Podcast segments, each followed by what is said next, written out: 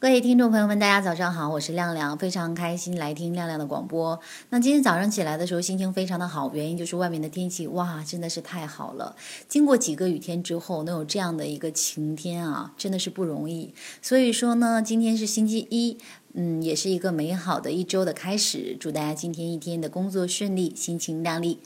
好的，那同样的呢，让我们一起来关注一下上周的一个市场综述。那么上周最后一个交易日，上证指数触及了三千一百零一点，但是呢，从三千零三十三点向上发展的一波结构行情来看呢，还没有运行完，仍然保留着继续向上延伸的这个潜在的可能性。那值得我们去注意的呢，就是截至二十一日的上周最后一个交易日。沪深股市流通市值报三十八点九万亿元，两市股票平均价格是十点四四元。目前呢，沪市拥有上市公司一千一百四十一家，平均市盈率是十五点六八倍。好的，我们再来说说黄金。那上周五呢，黄金走势也可谓波澜不惊，全天维持在一个伦敦金一千两百六十一至一千两百六十八之间去震荡整理啊。那整个一周的这个涨幅为百分之零点八九。近期实物需求再度好转，有机构预计十月份印度的海外黄金购买量很有可能会刷新九个月来的一个最高位。好的，我们再来给大家去说说一些策略和建议啊。那央行在公开市场依旧保持大额资金净投放。据公告呢，十月二十一日，央行以利率招标方式开展了一千六百亿元的逆回购操作。说到逆回购呢，就是市场上的资金量放大了，所以说很有可能会推动。股市的这个上涨，那这是央行连续第三个交易日将逆回购规模保持在千亿元以上。此前两日的规模分别为一千五百亿元和两千亿元。那么鉴于今日的逆回购到期量为四百亿元呢，故单日实现资金净投放一千两百亿元。至此呢，那本周公开的市场重返资金净投放呢，再加上本周中期的一个借贷便利的超额续作，央行净投放资金力度明显加大了，逢低吸纳可谓是上策哦。那本周二呢，二十三点三十分，央行欧洲央行行长德拉基讲话，发表主题为稳定、公正和货币政策的讲话。那届时呢，黄金可能会有一波波动啊，请大家去注意。那么从今天的九点开始呢，欧洲国家进入一个冬令时，那么欧洲市场开收盘延后一小时，至二零一七年三月二十六日九点结束。那各位小伙伴要特别的去注意这个时间啊。好的，我们再来说说热点方面的解读。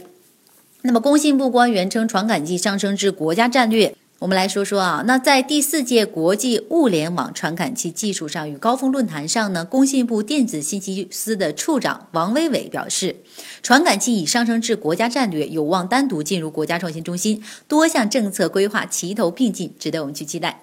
我们来点评一下，那传感器呢是作为一个智能装备感知外部环境信息的自主输入装置，那么对智能装备的应用呢起着一个技术牵引和场景升级的作用，并将在产业化浪潮中呢优先受益。那么由工信部调研制定的传感器提升工程计划呢，将对这个传感器全产业链进行一个扶持。那么也有业内人士认为啊，参照国家对集成电路的扶持，后续呢将很有可能去出台一些基金扶持政策。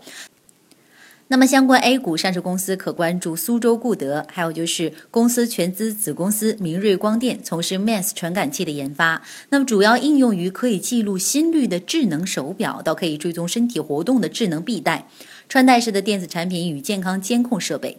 那还有就是士兰威是国内最大的集成电路 IDM 厂商，在传感器、功率器件，还有就是模拟电路等领域呢，现在是处于一个国内领先的水平。好的，我们再来说说下一个热点啊，就是有关于哎这个热点啊，说起来大家肯定会很振奋人心啊，因为我们还是比较期待的，就是双十一。那么在这里呢，有一个好消息要告诉大家，就是双十一要延长了。哎，我们来了解一下。那阿里巴巴宣布，双十一由二十四小时延至二十四天。啊，真的是没少延啊！那么，继从十月二十一日开始至双十一当周的周末截止，加之支付宝已经形成了一个全球收全球付的能力，业内预计呢，今年双十一期间快递量将突破十亿件。那么，十月份规模以上快递业务量有望达到四十亿件，同比增长百分之六十，创造快递史上单月业务量最高的记录。可适当的去关注圆通速递、鼎泰新材，还有就是新宁物流等。啊，我们真的觉得就是双十一这一天啊，记得在我上大学的时候，双十一的那天晚上几乎是不用睡觉的。那么整个寝室楼都在抢购啊，把所有之前喜欢的东西放到购物车里的东西都开始大量的买起来，然后接下来的一个月呢，就是等待收快递，非常的喜悦啊。那么这次这个好消息呢，相信啊，我觉得这二十四天大家也可以呃适当的放松一下自己啊，不用天天的守着电脑去购物啊，因为这个时间延长呢，还是给我们这个购物提供了一些非常好的便利啊。好的，那么以上呢就是我们今天这一时段为大家解读的一些金融方面的消息。那如果大家想要去更多的去了解黄金方面的知识呢，也可以来关注到我们狮王黄金的 APP，或者呢也可以来加入到亮亮，成为亮亮的粉丝，关注亮亮的专辑啊，然后可以听到亮亮跟大家去分享更多的黄金方面的课程。好的，以上就是我们今天这一时段就是这样的，让我们晚间时段再见。